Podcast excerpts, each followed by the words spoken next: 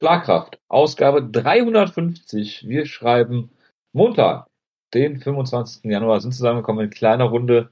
Von Wutke haben wir nichts gehört. Der äh, guckt noch, ob äh, Kampfrekorde korrekt bei Topology abgebildet sind und niemand versucht, seine Ergebnisse in Kämpfen zu ändern. Ich begrüße zu meiner Linken den Jonas. Ja, servus. Ja, womit fangen wir an? Äh, wir haben äh, UFC 257 äh, zu besprechen. Äh, ich denke, das ergibt Sinn, damit anzufangen. Wir haben dann noch eine kleine News-Ecke, wo wir über Rucksackinhalte sprechen. Jetzt schreibt zufälligerweise Wutke gerade was im Discord, warum auch immer. Er spielt gar nichts. Und im Kino kann er auch nicht sein. Die Spannung ist förmlich mit Händen zu greifen. Vielleicht möchte uns auch noch mitteilen, wer Geburtstag hat. Jonas? Ähm, ja, er, er, er antwortet gerade. Er wünscht uns viel Spaß. Okay. Guck mal, er hat sogar die, die er hat sogar die Stoppage von Herb Dean gesehen, die du noch nicht mal gesehen hattest. Also das doch, ich hab's ja jetzt gesehen. Ja, gut, okay. Jetzt hast du. Du hast das ja von einem äh, Ding. Ja. Egal. Äh, fangen wir mit UFC 257 an. Jonas, äh, Conor McGregor gegen Justin Poirier. Wir haben es ja letzte Woche ein bisschen previewed. Ähm, wie hast du den Kampf gesehen? Ist es so gelaufen, wie du es dir vorgestellt hast, oder war es ganz anders? Ja, ich habe den Kampf natürlich richtig gesehen, weil ich ja auf Conor McGregor getippt habe, äh, auf Dustin Poirier natürlich. Äh, trotz meiner großen persönlichen Sympathie für Conor McGregor habe ich dann auf den, den, den großen Unsympathen Dustin Poirier getippt.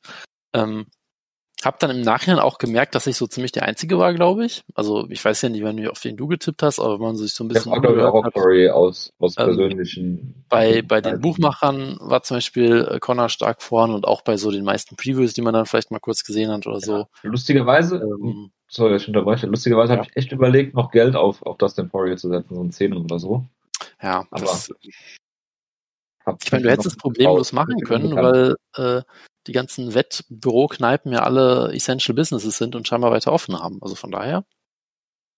Das, das kann, man, kann man so sagen, klar. Das freut mich halt immer, wenn du so im Düsseldorfer Norden unterwegs bist und so gefühlt jedes, jeder zweite Laden so ein äh, Tipp-Kick. Ja, Jonas, wenn die Getränkeautomaten da irgendwo drinstehen haben, das sind die natürlich Essential. Tja, so ist das halt. Na gut, egal.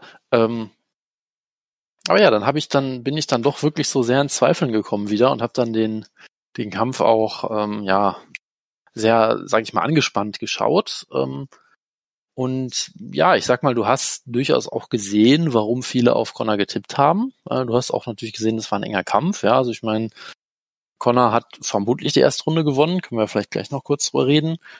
Ähm, ja. Hat da für mich aber auf jeden Fall die, die härteren und klareren Treffer gelandet. Ähm, und ich meine, wenn er jetzt mit einem von diesen cleanen Shots halt äh, das dann gedroppt hätte oder ähnliches, es wäre jetzt auch kein Riesenschock gewesen. Ja, also das hätte natürlich durchaus passieren können.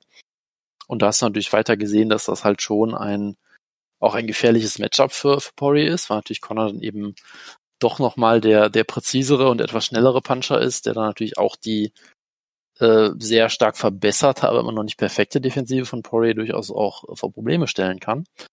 Äh, aber trotzdem, es war halt vor allem auch ein sehr spannender Kampf und ich fand halt auch die Art und Weise, wie Poirier den Kampf gestaltet hat, halt auch sehr clever. Ja, also ich meine, er hat ja am Anfang diesen, diesen schönen Trip-Takedown geholt, ähm, hat dann McGregor ein, zwei oder anderthalb Minuten oder irgendwas im Clinch halten können. Ähm, man musste auch sehen, er hat da jetzt nicht viel äh, Land gewinnen können. Ja, also McGregor hat vermutlich im Clinch sogar die besseren Strikes gelandet, mit so ein, zwei schönen Shoulder Strikes. Äh, am Boden konnte Poirier da nichts ausrichten, aber er hat halt Zeit gefressen damit.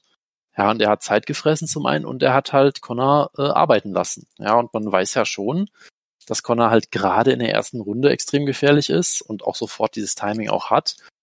Äh, und dann halt natürlich ein bisschen diese Explosivität äh, auch verliert und damit auch ein bisschen die Knockout-Power äh, und ihn einfach da mal so 90 Sekunden, sag ich mal, zu klauen, äh, ne, von, von der, von der Uhr runter, äh, runterlaufen zu lassen, ist natürlich auch schon ein sehr guter Plan, ja. Und dann ähm, hat er das so halt gut gemacht und damit die erste Runde, sage ich mal, effektiv halt verkürzt für Connor.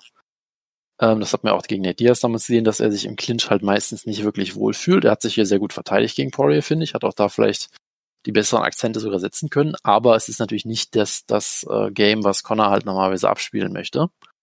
Ähm, hat das halt so damit gut gemacht. Wie gesagt, ich finde, man kann die Runde und sollte sie vermutlich auch trotzdem an Connor geben, weil er halt eben doch noch die klareren Treffer gelandet hat. Aber Poirier hat halt damit die erste Runde über, über den Berg gekriegt, was natürlich auch mal sehr wichtig ist gegen Connor. Äh, und dann in der zweiten hat sich das Blatt halt dann gewendet. Also er hat dann halt immer wieder schön diese Calf-Kicks gelandet, diese ja sehr äh, niedrigen Calf-Kicks, ähm, über die Drogen sich sicherlich ähm, extrem gefreut hätte, wenn er da gewesen wäre. Ich weiß auch gar nicht, warum er nicht da war, wenn ich so drüber nachdenke. Ähm, und ja, dann hast du halt dann schon gemerkt, dass die, die Mobilität von Connor halt deutlich eingeschränkt war. Wodurch er dann natürlich äh, seine Defensive nicht mehr so gut funktioniert. Er kann halt nicht mehr, nicht mehr schnell rausspringen, wenn jemand auf dich zukommt. Dann muss er halt mehr darauf ähm, sich einlassen, halt mit Might-Bewegungen und so weiter, mit, mit äh, Head, Head Movement äh, Schlägen auszuweichen und wurde dann halt ganz, ja, ganz kalt erwischt von Poirier, der natürlich den Kampf absolut wunderbar gefinisht hat. Ähm, und ja, es, es war ein sehr unterhaltsamer Kampf. Ich finde, du hast gesehen, was beide Kämpfer auszeichnen, wo beide vielleicht auch ein bisschen ihre Schwächen haben, aber unterm Strich war es eine, eine wunderbare Leistung von Poirier. Und äh, ja, äh, sehr, äh, hat mich sehr gefreut. Äh, absolut. Auch wenn Dustin Poirier mit seinem komischen Whisky äh, gegen Conor McGregors Hot Sauce natürlich total abstinkt. Ja, natürlich, natürlich, natürlich. Ja, also ich fand, ich fand, er hat, man kann vielleicht sagen, die erste Runde gepullt, sozusagen, also im Sinne von Guard gepullt, absichtlich sich in eine schlechte Position gebracht.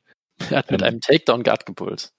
Ja, so ungefähr. Nein, ich meine damit äh, Connor, Connor so ein bisschen machen lassen. Klar, der Takedown hat mich auch, äh, hat mich auch äh, gefreut natürlich, weil ich es vor allen Dingen letzte Woche genauso gecallt habe. Vielleicht mal einen Takedown holen, einfach nur um Connor darüber nachdenken zu lassen, dass die Gefahr besteht. Und äh, nicht hier so einen Cowboy Cerrone Kampf äh, abliefern, wo einfach nur wild geschwungen wird, was Connor ja total entgegenkommt eigentlich. Und du hast direkt gesehen, dass er, dass die Mobilität von Connor nachlässt.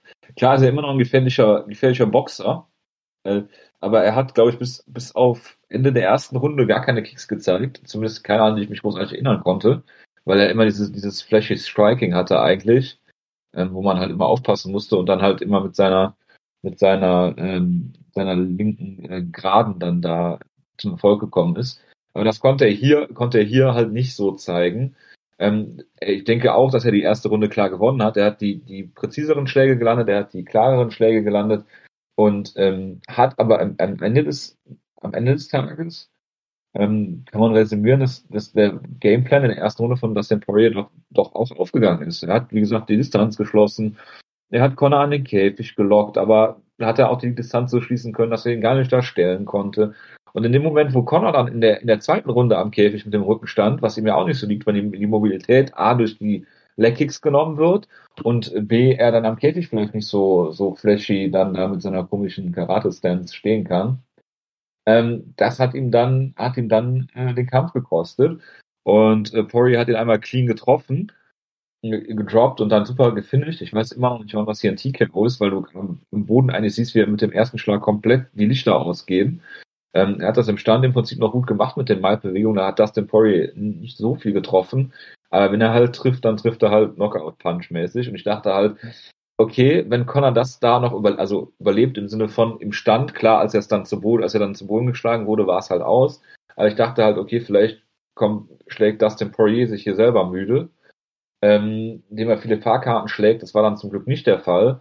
Ähm, aber am Ende des Tages äh, hat er das wunderbar gemacht, also von vorne bis hinten seinen Gameplan durchgebracht. Ähm, Conor McGregor hat dann nach dem Kampf auch, äh, was ich eigentlich immer ganz, es gibt nichts Schöneres als äh, Conor McGregor in Defeat oder in äh, manchmal auch, äh, wenn er gewonnen hat, dann äh, kommt, glaube ich, mal so dass der wahre Conor McGregor raus mit so einigermaßen normalen Charakterzügen. Das auch wenn halt er dann die, die Frage, ob das wirklich der normale Conor ist oder ob er dann halt kurz für, für einen Tag äh, humble genug ist, dass er sich das nicht wie ein kompletter äh, Unsympath ver verhält. Aber ja, weil ich meine, du, du kannst ja auch. Sagen, er, er kehrt in diesem Moment die Sympath seine sympathischen Charakterzüge. Ja, das, das ist sicherlich richtig. Ja, auch wenn man, man, natürlich, ich weiß nicht, ob es diese Woche sein wird oder nächste Woche, er dann wieder dieses komische, äh, komische Arschloch dann rauskehrt und dann halt so Dinge behaupten wird, an was für Sachen es liegt. Ich meine, wir erinnern uns ja, wir erinnern uns ja beide sehr gut, was nach dem Habib-Kampf passiert ist. Da war er ja auch sehr humble erst und dann ja. hat er, glaube ich, das komplette letzte Jahr mit verbracht, darüber zu reden, dass er den Kampf ja eigentlich gewonnen hat. Ja, absolut. Also von daher, ja. Äh, ja also man kann sagen, es ist eine, loben, aber ja. Man kann hier sagen, es ist eine absolut überzeugende Leistung von Dustin Poirier, die mit Sicherheit viele Leute unter anderem auch Habib äh, überzeugt hat. Ähm, Absolut. Auch wenn ihn das nicht dazu überzeugt haben wird, äh, zurückzukommen, weil er einfach überhaupt nichts daran gewinnt. Und da muss ich dem großen MMA-Philosophen äh, Joey Diaz zustimmen, dessen Statement ich nur gesehen habe, weil ich jetzt Boracinia Depot auf äh, äh, Twitter folge. Moment, du folgst ihm jetzt erst?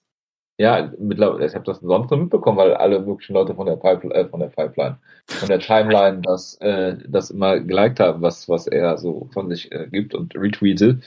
Und ja, Joey Diaz, äh, den man äh, nicht mögen muss, äh, der hat halt gesagt, so, zu Dana White im übertragenen Sinne, äh, lass den doch in Ruhe. Also Habib hat, ist retired, er hat nichts davon, wenn er zurückkommt. Lass ihn einfach in Ruhe. Er hat genug Geld verdient. Ne? Geld verdient. Äh, in dieser Class Action Lawsuit gegen die UFC ist jetzt immer uns rausgekommen, wie viele Millionen Conor McGregor verdient hat. Nämlich nur im einstelligen Millionenbereich. Was ich ein bisschen lustig finde, weil immer sehr viel höhere Summen kolportiert werden. Ähm, äh, aber das nur nebenbei. Ähm, ja, ich fand es großartig, äh, wie dieser Kampf hier geendet ist. Äh, Joe Diaz hat recht. Ja, lass Habib in Ruhe. Soll er einfach seinen Lebensabend in Frieden und in Dagestan verbringen, wie er gerne möchte. Aber er muss ja niemand mehr was beweisen. Und jetzt hat man hier die Chance vertan, den Kampf einfach um den Titel stattfinden zu lassen. Und äh, ja, Connor wird jetzt wahrscheinlich sein, sein äh, Rubber-Match bekommen. Mhm. Ähm, warum auch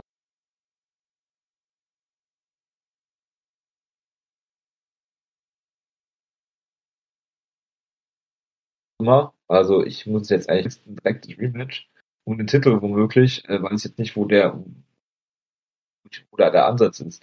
Das ist kein, kein, kein so enger über fünf Runden geführter Kampf, dass man sagen kann, das muss ich nochmal sehen. Aber gut, ähm, sie werden wissen, was sie tun. In Klammern tun sie nicht. Aber ähm, ja. Naja, ich meine, man muss ja fairerweise auch sagen, dass äh, Dustin Poirier auch selber gesagt hat, vielleicht müssen wir jetzt das Rematch machen. Ja, weil er halt Geld verdienen will. Und gleichzeitig, ja. gleichzeitig halt gesagt hat, also wenn, wenn ich gegen Michael Chandler kämpfen soll, dann verkaufe ich lieber Hot Sauce. Ähm, also von daher, es ist ja durchaus, dass, die, dass dieser Wunsch auch von mehreren Parteien kommt. Also ich meine, es ist halt klar, das Poirier ist ja, das geht, das geht ja nur ums Geld hier. Das ist ja ganz klar, dass das Poirier das, das fordert. Weil ja, aber, Conor McGregor kämpfen lässt sich nur mal das meiste Geld in der ich meine, UFC. Das ist ja auch mittlerweile vollkommen klar, dass die UFC natürlich auch nur um das Gleiche geht. So, also ich meine, das ist halt jetzt nichts groß Überraschendes, ja. Denn die UFC bucht jetzt Jan Blachowitz gegen äh, Israel Adesanya.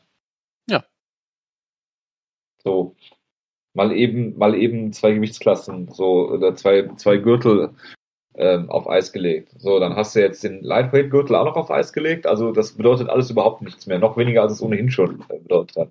Das finde ich alles ein bisschen nervig, aber gut.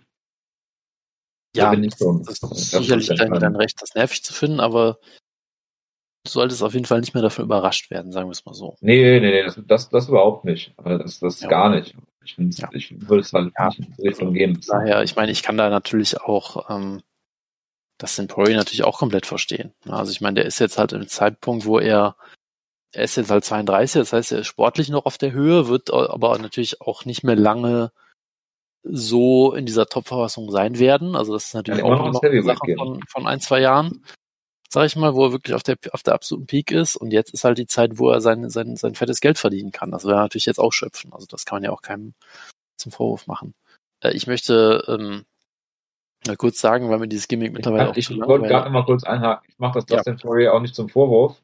Ich nee, sage, weil es keinen Sinn ergibt, rein sportlich gesehen. Ja, das, äh, das ist natürlich, das ist natürlich ein valider Punkt, ja. Ähm, ich will nur noch mal kurz sagen, äh, ich will dieses Gimmick jetzt mal kurz droppen, äh, weil ich langsam keine Lust mehr drauf habe. Ähm, es ist natürlich so, dass äh, ich das in Poirier sehr sympathisch finde. Ich weiß, das ist jetzt schockierend, wenn irgendwer das Video Das ist sehr hat. schockierend. Ähm, und das in Conor McGregor sehr, sehr unsympathisch finde und auch immer schon unsympathisch fand, wohlgemerkt. Nein. Ähm, deshalb, ich möchte einfach nur sagen, es ist einfach schön zu sehen, wie er ausgenockt wird, ganz ehrlich. Ähm, das ist der Moment, auf den ich jetzt seit fünf Jahren warte. Ja, ich hatte da, ich hatte darauf gehofft und damit gerechnet, dass Jose Aldo derjenige ist, der das äh, so umsetzt. Das hat nicht ganz geklappt, aber gut, schwamm drüber. Ähm, und das war einfach schön, muss ich sagen, ganz ehrlich. Und ich meine, ich fand damals Conor ja schon nervig und sehr unsympathisch und er hat jetzt in Jahren danach jetzt nicht viel gemacht, um meine Sympathien zu gewinnen, muss man so zu sagen. Ähm, von daher war das einfach schön, muss ich sagen. Okay, das, ist doch echt, und es freut mich, einfach, ähm, damit McGregor von Anfang an gehypt hat und äh, Jose Aldo einfach mal hätte Nick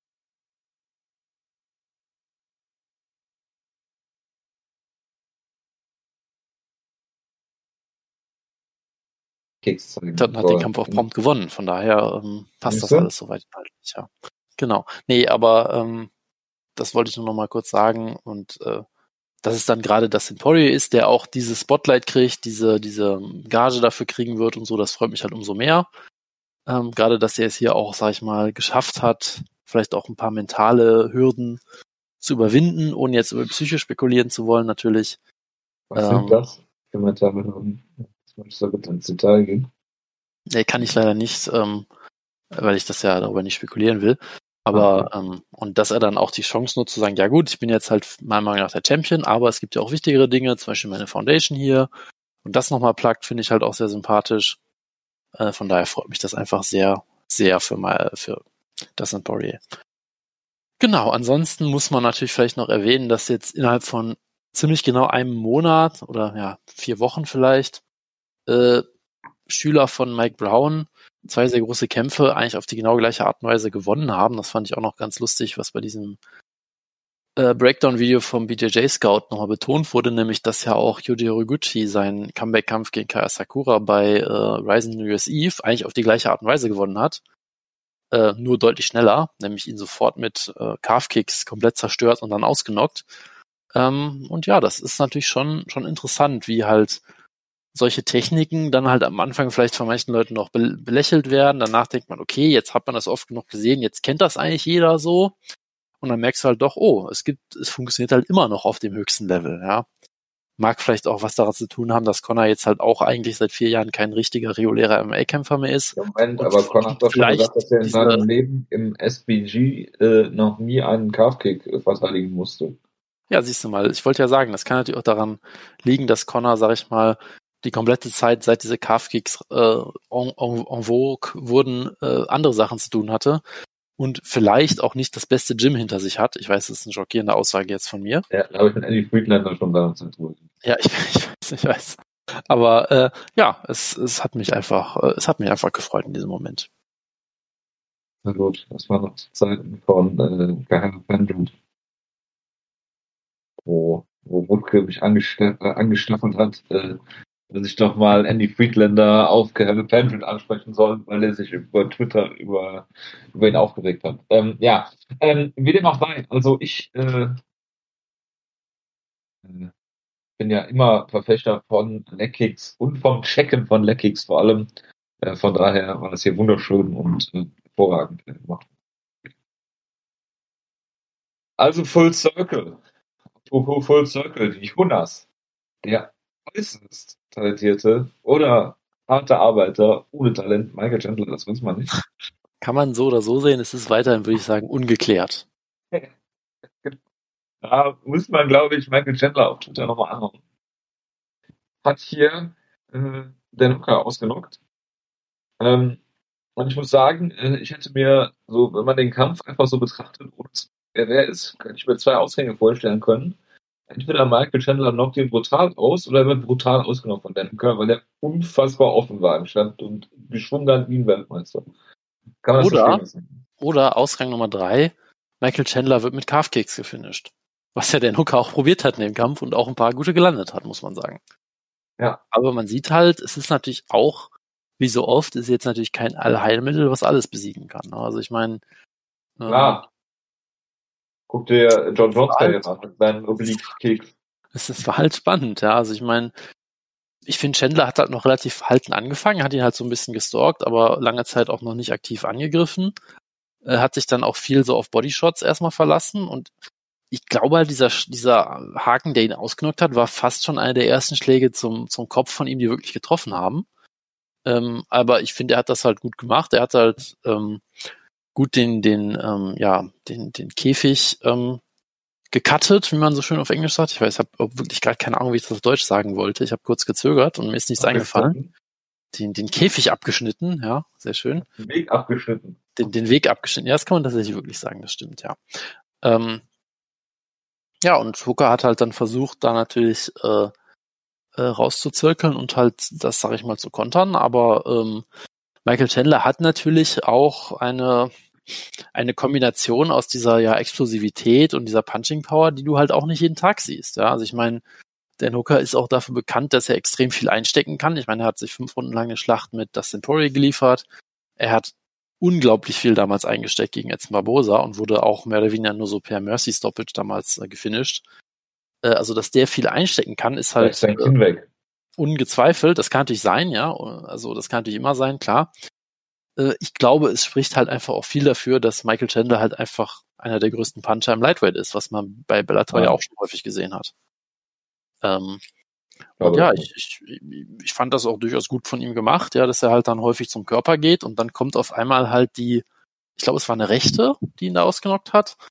Was jetzt auch nicht der typische Punch von Chandler ist. Ich glaube, sonst kommt er eher mit der linken. Also vielleicht auch einfach ein, wo halt Tucker gesagt hat, aha, ich, ich, ich bewege mich jetzt äh, quasi nach links oder nee, was nach rechts, keine Ahnung, also auf ja, jeden Fall von seiner Powerhand äh, von der Powerhand weg äh, und dann ist er halt in die, in die Rechte reingerannt. Also das war halt schon, glaube ich, von, von Chandler auch sehr gut vorbereitet.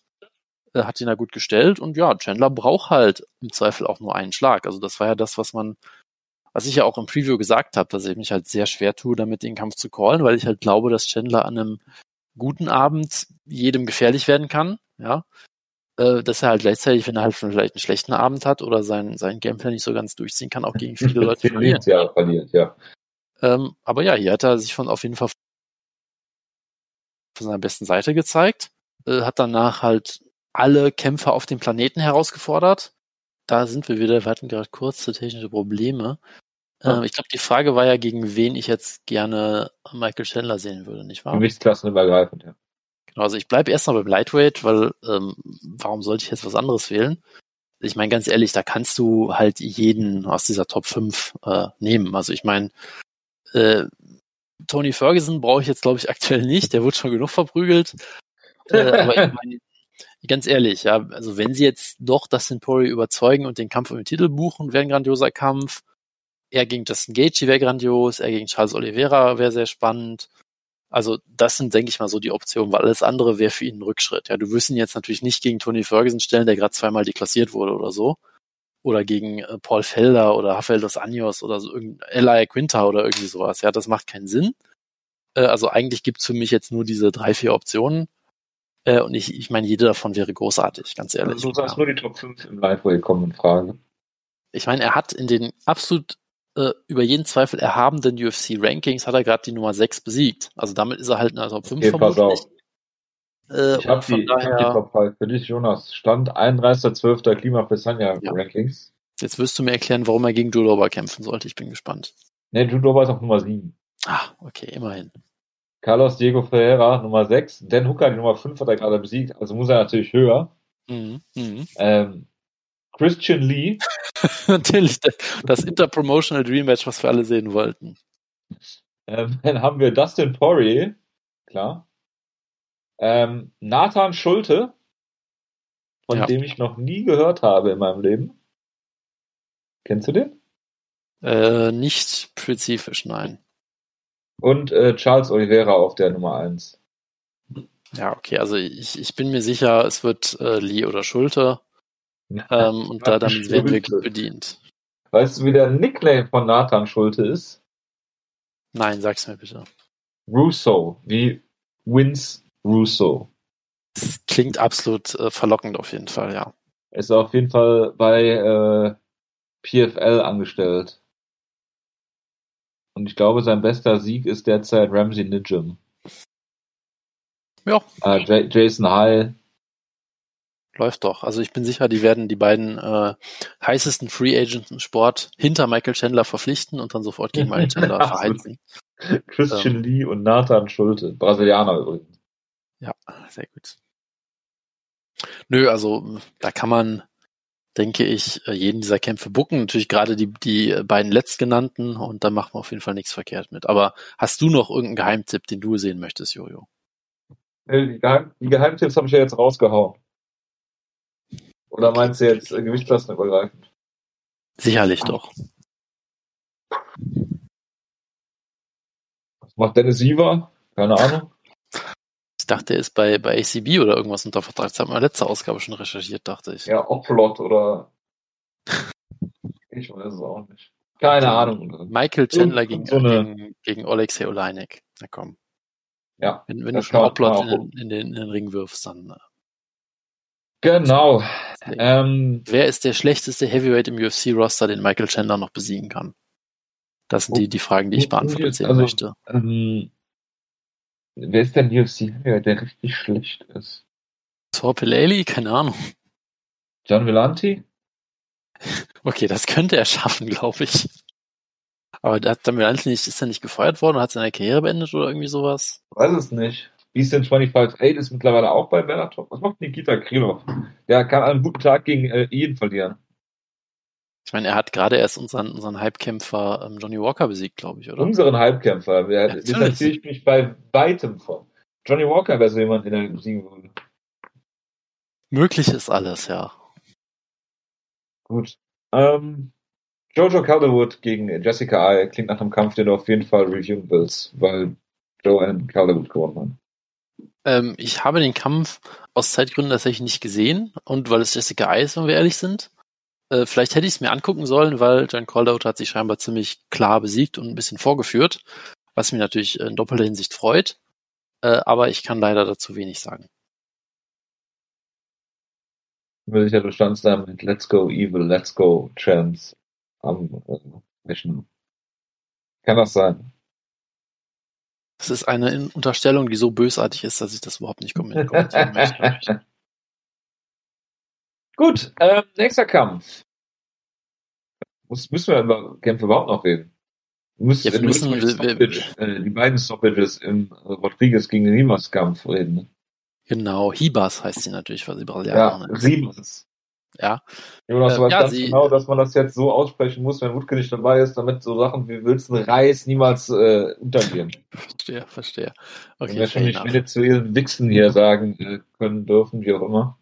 Fair enough, fair enough. Ja, aber ähm, Amanda Hibas hat gekämpft, Amanda Ribas, Verzeihung, Äh, die ja durchaus äh, so, so ein bisschen einen gewissen Hype-Train hatte, ähm, gegen Marina Rodriguez, die, glaube ich, relativ unbekannt war. Und ja, sie wurde hier wunderbar ausgenockt und das direkt zweimal, was natürlich immer schön ist.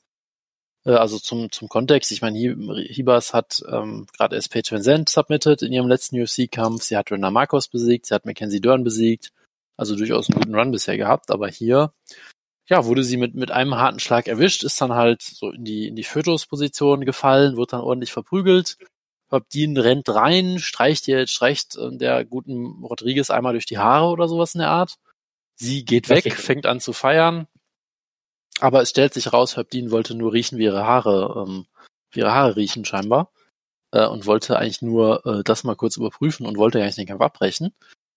Ja, und dann musste die arme Mari- Marina Rodriguez dann die arme Amanda Hibas noch ein zweites Mal ausnocken. Äh, was dann ein Standing TKO war, wo Herb Dean relativ schnell, fand ich, gestoppt hat, weil ich habe mich so ein bisschen durchgespult und habe nur diesen, das zweite Finish gesehen und dachte mir, hä, das ist aber eine komische Stoppage, irgendwie sehr Also, früh, die steht also auch noch. äh, Early Stoppage kann Ähm, man, kann man festhalten. Und dann habe ich halt zurückgespielt und dachte, hm, okay, äh, interessant auf jeden Fall. Aber äh, ja, es war, Dauert es war, Stoppage, eine Early Stoppage. es war, es war hervorragend. Ja, es war, es war erst eine Late Stoppage, dann eine Early Stoppage und beides in einem Kampf äh, zu vereinen, das schaffen nicht, nicht viele, nicht viele Referees. Wie? Genau, und sonst müssen wir, glaube ich, über sehr, f- müssen wir, glaube ich, nur noch über eine Sache auf der Card groß reden, aber das ist ja Teil der News-Ecke. Ähm, und da der Woodke nicht da ist, müssen wir auch nicht drüber reden, dass Sarah McMahon submitted wurde von Juliana Pena, aber das macht ja auch so keinen Spaß. Wir müssen, achso, also ich dachte, du wolltest noch über äh, Sarah McMahons 10 reden. Ich habe dazu keine Updates mehr, muss ich sagen. Das ist sehr schade. Ich bin sicher, sie hat immer noch ihr-? Ihr, äh, ich bin sicher, sie hat immer noch ihr Wikifeed-Profil, aber ich habe das jetzt nicht nochmal recherchiert, muss ich sagen. Das äh, ist sehr tragisch. Gut, dann schließen wir die äh, UFC 257 Ecke ab. Kommt zur News-Ecke, Jonas. Ja. Hm?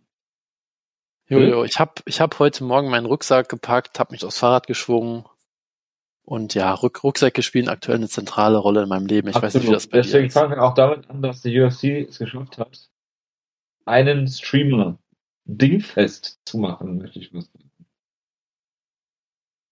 Du möchtest jetzt wirklich über den Rucksack als erstes sprechen, weil alle darüber reden wollen. Wir, wir können gerne über den Streamer reden, aber mir war nicht bewusst, dass sie wirklich jemanden dingfest gemacht haben. Das weiß ich nicht, das hat Dana ja behauptet, vorher schon und dann im Nachhinein.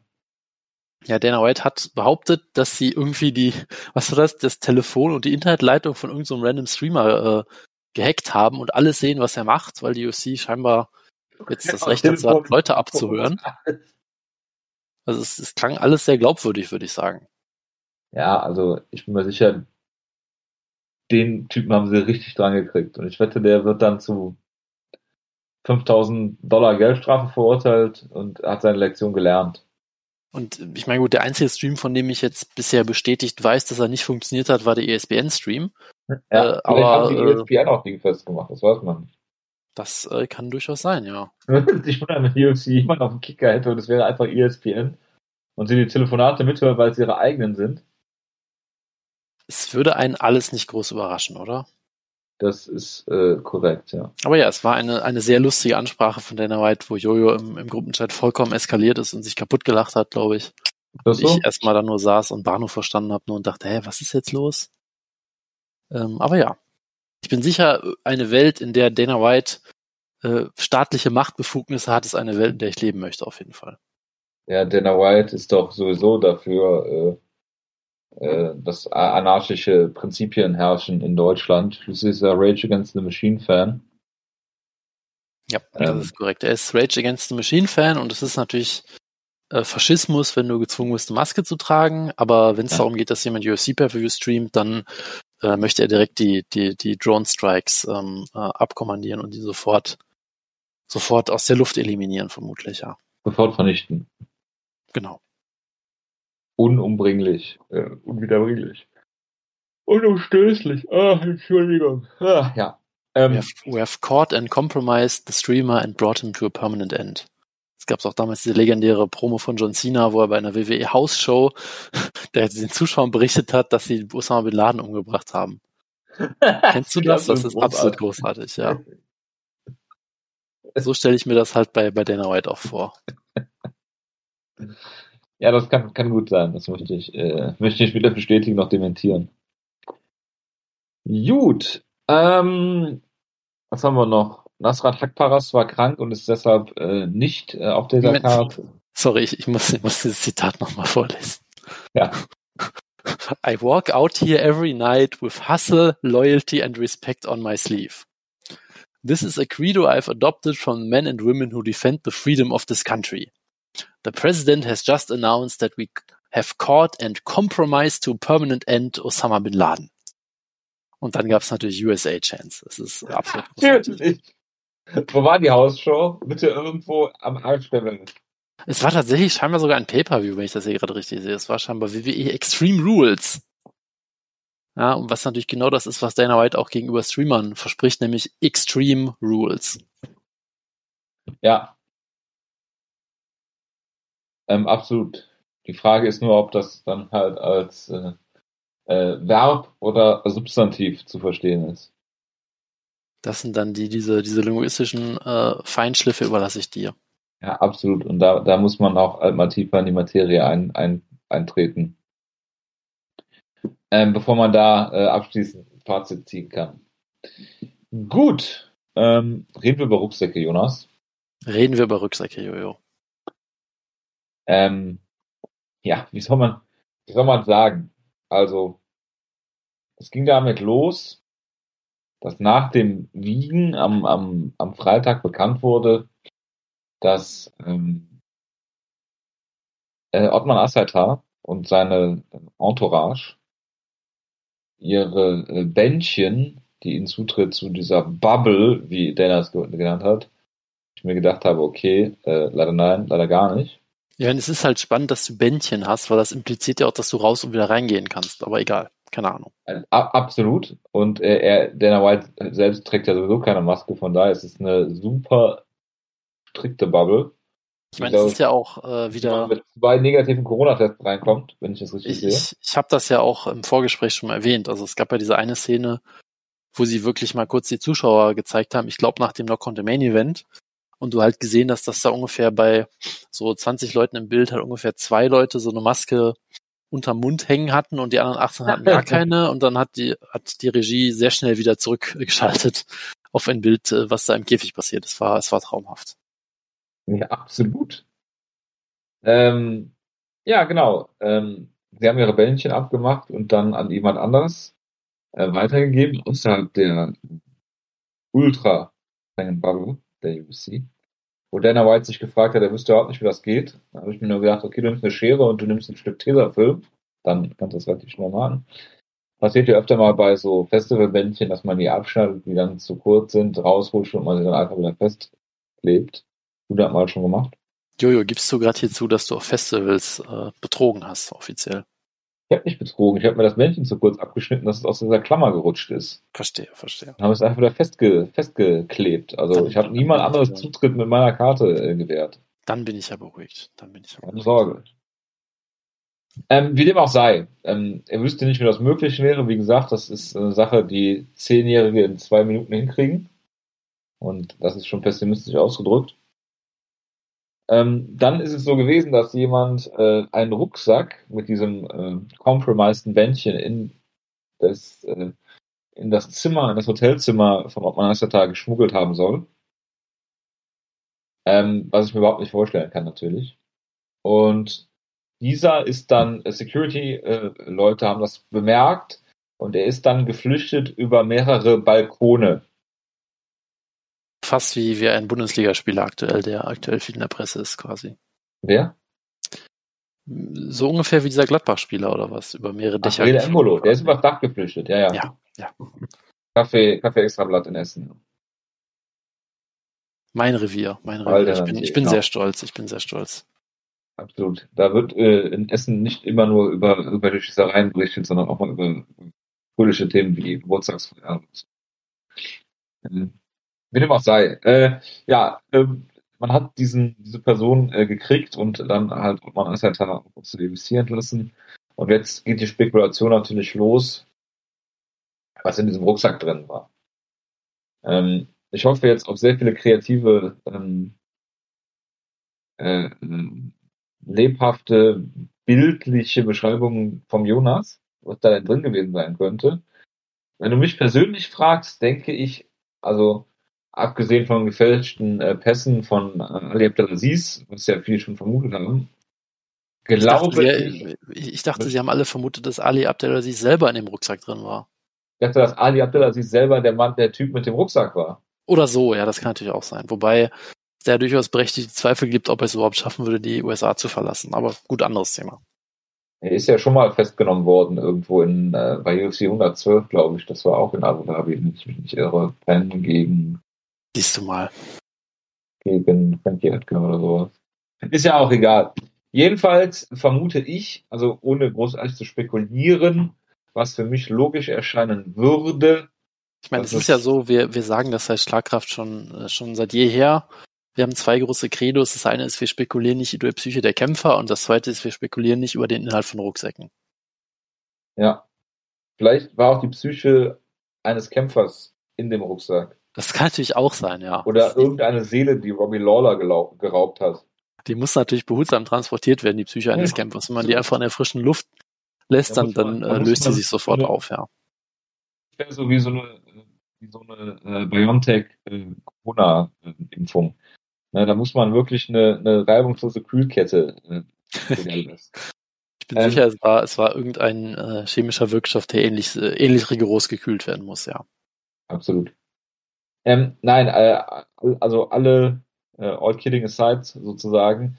Ich vermute, dass da Trommelwirbel ganz unspektakulär äh, so IV-Zubehör drin war zum Rehydrieren, also irgendwie eine Infusion, ähm, damit er leichter äh, rehydrieren kann, was natürlich seit einiger Zeit verboten ist, außer für, glaube ich, Corbett Cerrone, weil dem alle Organe irgendwann mal in seinem Leben versagt haben das ist durchaus ein guter Tipp, ja, weil äh, alles andere, was man sich so an illegalen Sachen vorstellen könnte, wären ja eher auch Sachen, die du nicht am Tag vor dem Kampf nimmst. Du wirst jetzt nicht am Tag vor dem Kampf anfangen, irgendwelche Steroide zu löffeln oder so in der Regel, würde ich mal denken. Ah, Jonas, wie, wie, wie geht sowas denn in der Regel vonstatten? Ich kenne mich nicht so aus, kannst du mich mal da. Also ähm, meine Theorie oder, oder mein Verständnis meine, davon, Jonas, was da, was er. Ja, du gehst ja praktisch täglich am Gym von äh, Jason Tibau vorbei, wie ich letzte Woche gelernt habe. ist äh, nicht jeden Tag, aber ab und an mal, ja. Von Nein, aber also, also meine, mein Verständnis der Sache, was zugegebenermaßen eher theoretischer Natur ist, ist, dass du ja diese PEDs nimmst während des Trainings, damit du dich schneller erholst und härter trainieren kannst und so. Und dass dir das dann in der Regel kurz vorm Kampf weniger bringen würde. Äh, außer es wären jetzt irgendwelche, weiß ich nicht, psychoaktive Substanzen, damit du irgendwie so während des Kampfes irgendwie so wie im Blutrausch bist oder irgendwie sowas in der Art, ich weiß es nicht. Ja, also da, da kann, da kann natürlich auch Möglichkeiten geben, äh, aber ich finde da den Tipp mit, mit der IV durchaus, äh, durchaus, durchaus ähm, einen guten. Aber äh, ja, wie gesagt, wir spekulieren nicht über die Inhalte von Rucksäcken, von daher. Ähm, Ach, Jonas, du enttäuschst mich jetzt, aber ich habe hier so einen validen, normalen. Ich meine, du hast vorher angekündigt, dass wir auflösen, was im Rucksack drin ist. Hab ich ja, habe ich ja gerade gemacht, aber es ist ja langweilig. Du bist ja, doch derjenige, der hier von UFC Personal Conspiracy Whisperer genannt wird, nicht ich. Ich, ich habe mir halt jetzt auch keine Gedanken drüber gemacht, was, äh, was jetzt drin ist, weil du vorher schon großmündig verkündet hast, dass du es eh weißt. Von daher, was, ja, was soll ich mir da noch für Gedanken machen?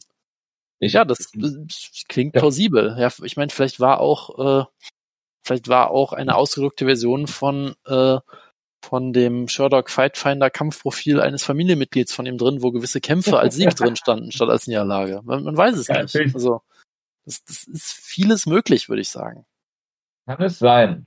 Oder vielleicht nur einfach, einfach eine gute Abendlektüre, die er halt vergessen hatte, in die Bubble mitzunehmen. Das kann natürlich auch sein. Man möchte da jetzt auch nicht unbedingt immer, immer was Negatives unterstellen, finde Nein. ich. Ich habe ich hab die Vermutung, dass hier ganz klar gecheatet wer werden sollte. Und zwar nicht in einem MMA-Kontext, sondern ich vermute,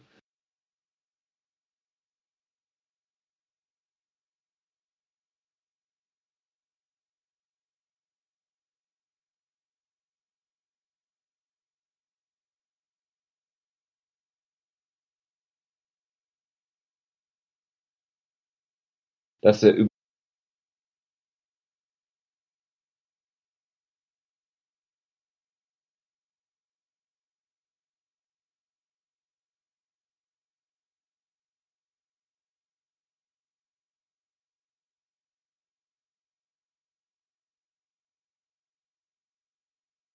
bei L. könnte. Also ich, ich habe nur gehört, dass er Candy ja, Der hat doch über das Merkelchen geredet oder so. Das ist ja lustig. Ähm, ja. Dann, ich glaube, ähm, ich glaube, es bleibt äh, festzuhalten, ähm, dass äh, dass Opan Asata im Oktagon unbesiegt ist. Wobei ich weiß nicht, was sein Rekord vorher war.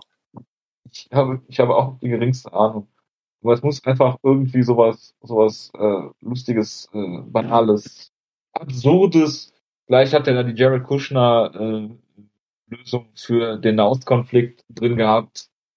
Ähm, die natürlich eine Einstaatlösung Israels vorsieht. Ich weiß es nicht.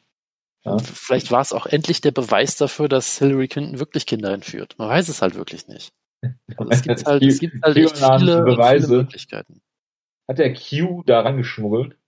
Ist der Q? es gibt viele Möglichkeiten auf jeden Fall, ja. Kann man es ausschließen? Ausschließen kann man es nicht, nee. Also von daher, und da wir es nicht ausschließen können, können wir auch einfach sagen, dass es so ist, finde ich. Ja, aber Jonas, also, wann kommt, wann folgt die Aufklärung? Ich, ich vermute nie, weil äh, sicherlich äh, da jetzt ähm, dafür gesorgt wird, dass jeder, die, der die Wahrheit weiß, halt äh, ganz schnell von Dana Whites Anti-Streaming-Drohnen äh, Besuch bekommt. Meinst du, Ortmann Asaitar ist der Streamer, den sie erwischen wollten diesem Wochenende?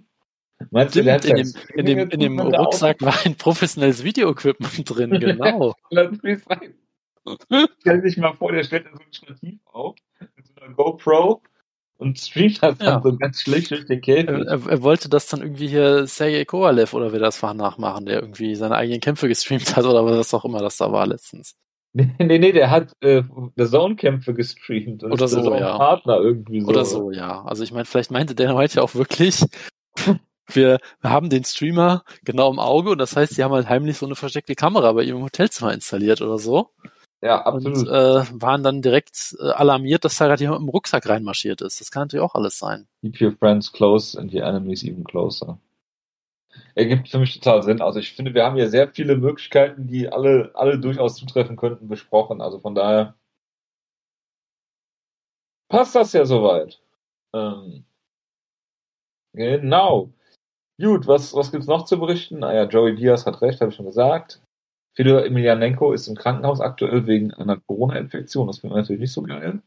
Ich glaube, er ist auch wieder raus, wenn ich das richtig verstanden habe. Aber so? es geht zumindest besser. Also äh, ich glaube, es war dann so, dass ähm, es quasi erst jetzt rausgekommen ist, aber er schon zwei Wochen da war und es mittlerweile ah, wieder okay. relativ gut geht. Oder ich meine, ich hätte sowas gelesen. Also ich meine, mein persönlicher. Held ähm, und ebenfalls sehr herausragender Combat-Sambo-Kämpfer Volkan war ja auch im Krankenhaus mit Covid.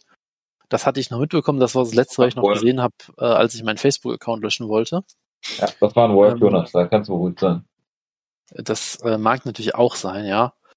Ähm, ja, also ähm, genau, hoffen wir einfach mal, dass es ohne, ohne Folgeschäden bleibt. Aber ähm, ja. Wer leider nicht an Corona gestorben ist, ist Tito Ortiz. Gibt's da, gibt's da Updates? Es gibt das Update, dass er in einer City Council äh, äh, im City Council Hearing ähm, als White Supremacist gezeichnet wurde, was ihn ziemlich aufgeregt hat. Es war so ein Zoom, Zoom-Meeting, was so richtig, richtig lustig war, wo sich alle über ihn beschwert haben, dass er QAnon Thesen verbreitet und so weiter. Ich wünsche ihm natürlich nicht den Tod an den Hals, ich wünsche ihm lediglich eine, eine Corona-Infektion, weil er das echt verdient hätte. Ja, Super Spreader, dann äh, Problem ja. ist halt, wenn der Covid kriegt, der steckt halt Dutzende Leute an. Das weißt du halt ganz genau. Ja, das ist natürlich noch, das Problem. Deshalb kann man ihm halt noch nicht mal das wünschen. Ja, das ist halt das Problem, ne? Weil äh, das Problem ist ja, wenn alle um ihn rum Masken tragen, wenn es nicht gerade irgendwie FFP3-Masken sind, sind sie halt trotzdem noch aus, äh, dem ausgesetzt und dass derjenige, der die Maske trägt, ja andere schützt. Das haben ja viele, obwohl wir jetzt fast ein Jahr mit, äh, mit äh, Covid-19 leben, immer noch nicht alle kapiert, aber gut. Ne? Ich meine, das Problem wäre ja nicht, wenn die, die Leute, die Maske selber tragen würden, geschützt wären, dann könnte ja meinetwegen jeder Maske tragen, wer wollte, aber das funktioniert halt einfach umgekehrt. Äh, von daher finde ich diese Logik, die einige MMA-Kämpfer an den Tag legen, äh, äh, äh, ziemlich bescheuert, aber gut, das nur nebenbei. Ähm, ja, äh, genau. Und er ist irgendwie bei der Verabschiedung schon aus diesem Zoom-Call raus, rausgegangen, weil er keinen Bock mehr hatte, bis zum Ende drin zu bleiben, während sie besprochen haben, wann das nächste Meeting ist oder so. Also Tito wieder ganz groß. Er hat noch ein paar Sachen äh, irgendwie geäußert, die ich jetzt nicht mehr verfolgt habe, weil irgendwann reicht es mir dann auch. Aber ja, Tito ist äh, ziemlich on brand noch aktuell und ich es auch eine Welt zusammengebrochen am 20. Januar, dass die Welt nicht zusammengebrochen ist. Dass man Joe Biden bei der Amtseinführung nicht verhaftet hat. Ich bin sicher, er hat, ich bin sicher, er hat irgendeinen ähm, Weg gefunden, das ähm, irgendwie äh, mit seinem ja, Weltbild äh, zu vereinbaren. Ich weiß nicht, wie er es geschafft hat, aber ja. Bin mir auch sicher. Da, da sind die Wege des Herrn ja uner, unergründlich. Ja. Das ist natürlich korrekt, ja. Da sind der Kreativität einfach keine Grenzen gesetzt. Das stimmt selbstverständlich, ja. Gut, ähm, sonst, genau, zwei Kampfankündigungen habe ich noch. Ähm, Stipe Miocic gegen Francis Ngannou äh, um den äh, Schwergewichtstitel und äh, Alexander Wolkanowski gegen Brian Ortega um den Featherweight-Titel. Da haben wir letzte Woche, glaube ich, schon gesehen. Das hatten wir, glaube ich, schon, ja. Entschuldigung. Alles ja. gut. Genau, äh, mehr habe ich jetzt auch nicht zu sagen. Ich glaube, das war's dann für heute. Ja, lass mich kurz überlegen. Ich glaube es auch. Wir haben natürlich die Geburtstage von heute noch nicht ähm, Sollen wir, sollen wir die noch nachholen? Ja, komm, das, müssen, das können wir ja mal kurz machen. Wir haben ja diesmal eine kurze Ausgabe. Ja, wenn da wir diesmal, auf, auf Kampfrekorden besteht, da wir, da wir diesmal ja auch ähm, äh, keine Previews haben, äh, kann man das durchaus noch machen. Oh, sehr spannend. Ähm, heute hat Geburtstag Karl Malenko, von dem ich hoffe, dass es der Karl Malenko ist, von dem ich denke, dass er es ist. Das muss ich kurz nachgucken. Ähm, der Bruder von Dean Malenko. Ähm, nein, also es, es gibt einen Karmalenko, der ähm, genau in Battle Arts angetreten ist als Shoot-Style-Wrestler und da auch sehr, äh, sehr unterhaltsam und sehr der gut ist war. das aber nicht. Ist er das nicht? Das ist sehr tragisch. Nicht nicht Keine Ahnung. Behaupte ich einfach mal. Ich glaube, er könnte es sein. Lass mich kurz nochmal nachgucken. Ja, doch, das ist er, das ist er, genau. Das, das ist dieser Karmalenko. Also ähm, guckt euch gerne mal ähm, ein paar Kämpfe von ihm bei Battle Arts an. Sehr unterhaltsamer, ähm, sehr unterhaltsamer Kämpfer. Ähm, die, genau. die Geburtstage heute sind aber großartig. Der ist tatsächlich der, der Stiefbruder von Dean Malenko scheinbar. Großartig. Ja. Jonas, wir haben außerdem noch derjenige, ja. der Rich Franklin damals zum MMA gebracht hat und mit ihm in der Garage trainiert hat, George Gogel. Oh, großartig. Ich erinnere mich noch an diese tollen Strikeforce-Kämpfe und diese Legende, wo du gesagt hast, George Gogel ist so ein guter Grappler, vielleicht will er den Kampf dieses Mal zu Boden nehmen und hat dann halt immer ein wildes Striking-Duell. Es war absolut großartig. George Gogel oder wie viele ihn nur nennen, den Ex-Mann von äh, Solia Forso Gogel. Ja, heute haben wir tatsächlich ein paar Heavy Hitters, würde ich sagen. Das ist doch sehr schön. Ja, absolut. Wir haben noch ähm, Paulo Thiago. Ja, der, der legendäre Eagle, dessen ähm, konsternierter Gesichtsausdruck sehr viele Memes inspiriert hat vor zehn Jahren oder so. Ist das so? Damals mal äh, spektakulär also Josh Koscheck ausgenockt hat. Ja, das war, das war richtig gut. Das war, das war hervorragend und natürlich der auch dafür bekannt war, dass er ungefähr so einer der beliebtesten brasilianischen MMA-Kämpfer war, glaube ich äh, weil er ja bei dieser äh, Bope oder wie die hieß, Bopa. diese, diese glaube, genau, diese, diese Zentral ähm, Special Unit war. Wobei es da halt auch immer dann irgendwie Diskussionen drüber gab, ist er jetzt bei der wirklichen Bope, weil er irgendwie auch nur bei der Rio de Janeiro Division war und das ist dann nicht ganz so schlimm wie die anderen oder keine Ahnung was, ja, also da gab es dann auch wilde Diskussionen immer, ob er jetzt wirklich ob das jetzt so das, die richtige GSG 9 ist oder die fake GSG 9, muss man auf deutsche Verhältnisse umzumünzen. Die einfach nur sich einen Helikopter ausborgen, um Fotos zu machen. Genau, also das, das war noch, das waren noch äh, wunderbare Zeiten damals, ja.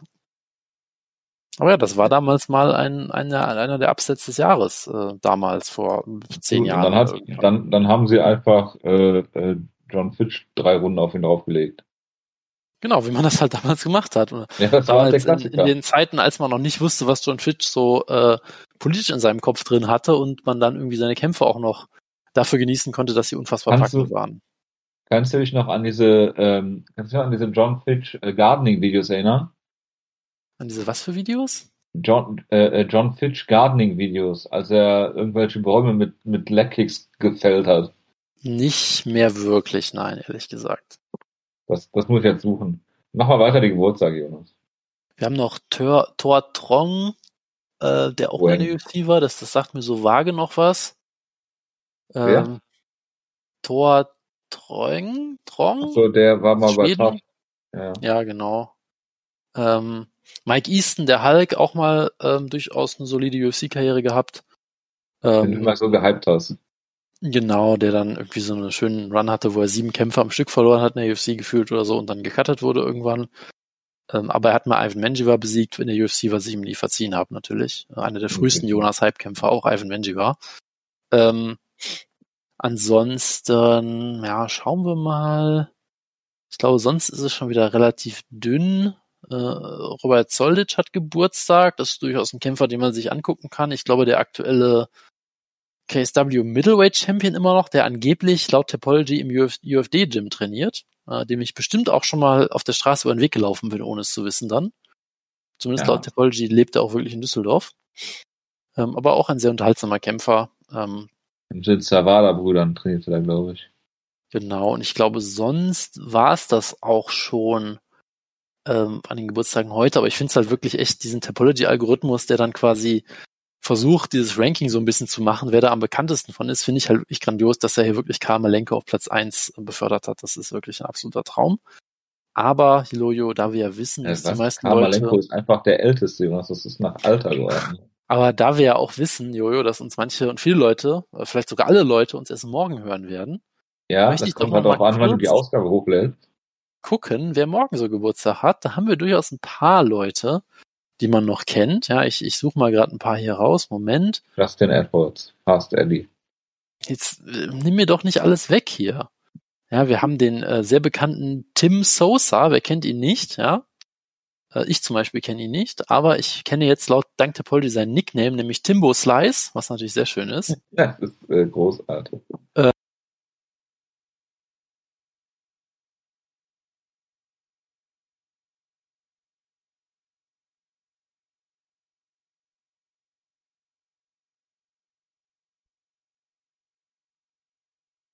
Ähm, Das ist nur eine Beispiel. war, glaube ich, jemand anderes.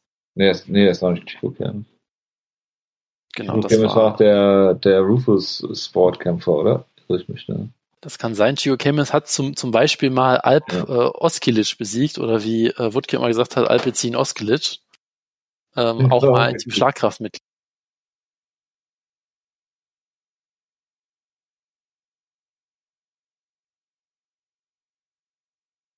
natürlich. Ähm, Raffaello Oliveira, der Traktor, ja, auch ein, ein UFC-Veteran.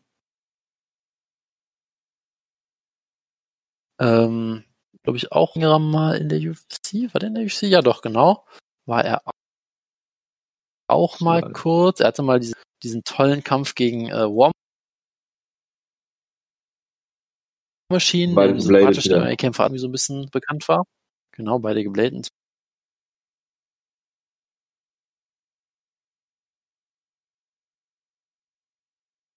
Natürlich.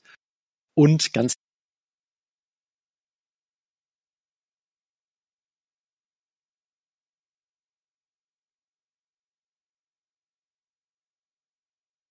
wichtigen Ja. Geburtstag. Jonas, ich sag's nur ungern, aber das Ranking ist einfach nicht nach Popularität, sondern nach Alter.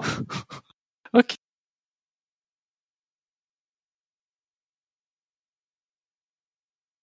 Ja, gut, aber das, das macht ja auch Sinn.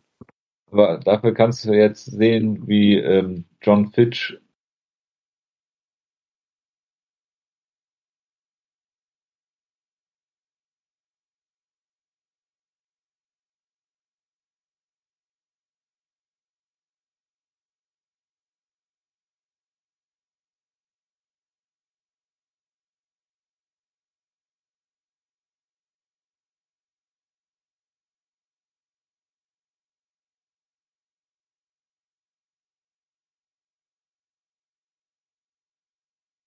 eine Bananenstaude fällt. Fremd im Main Event. Brennt? Was? Fremd. Okay. Fremd. Mit F wie Friedrich. Okay, das äh, freut mich. Ist die Nummer 19 im US Midwest Middleweight. Muss auf jeden Fall was heißen, würde ich sagen. Ja.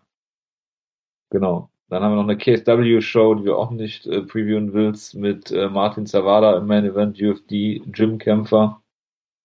Muss jetzt nicht unbedingt sein, würde ich sagen, oder? Ja. Und es gibt auch eine One-Show, wo ich niemanden kenne auf der Karte, glaube ich. Ja, also ich meine, nachdem dieser sehr frenetischen, diesem sehr frenetischen Schedule jetzt in den letzten ein, zwei Wochen haben wir jetzt wieder ein bisschen, lassen wir es wieder ein bisschen ruhiger angehen. Ähm, von daher. Nee, dieser komische kamerunische äh, äh, Cartoon-Charakter äh, kämpft da auf der Karte. Diese was? Dieser Wolkroik oder wie der heißt. Ich habe überhaupt keine Ahnung, wovon du redest gerade. Kennst du den nicht? Ich stehe vollkommen auf dem Schlauch, sorry. Ah, Jonas. So. Guck mal, ob ich Bilder finde. Ich bin ja schon mal froh zu berichten, dass es bald wieder ordentlich losgeht. Dann haben wir wieder eine UFC-Show am 6. Februar, dann am 13., dann am 20., dann am 27., dann am 6. März, dann am 13. März. Also da geht's dann wieder, bald Aber- geht's wieder rund. Und äh, in, Flagge fehlinterpretiert. Hier, Jonas. Da ist er. in Genau. guter äh, UFC-Fashion werden natürlich wieder viele sehr spannende Kämpfe dabei sein. Okay, das, das klingt tatsächlich großartig, ja. Senegalesisches Wrestling ist auf jeden Fall sehr gut. Perfekt. Äh, kennst du den echt nicht? Und noch ein riesiger Nö. Genau wie der Nö. Iranian Hulk. Okay. Nee, kenne ich tatsächlich nicht. Ich denke, da, da wird der Pius dich noch zu aufklären. Weil, Also wenn selbst die South China Morning Post darüber berichtet, dann muss das auf jeden Fall gut, großer Star sein, ja. Jonas. Ähm, gut. Äh, Jonas, dann äh, war's das für heute. Ich wünsche euch allen eine, äh, einen guten Start in die Woche oder eine schöne Restwoche, je nachdem, wie man es nimmt. Ähm, ja. Gehabt euch wohl, bleibt gesund und wir hören uns dann irgendwann mal wieder, wenn es eine interessante Karte über eine interessante Karte zu sprechen gibt. Äh, bis dahin, macht's. Ciao, ciao. Danke, ciao, ciao.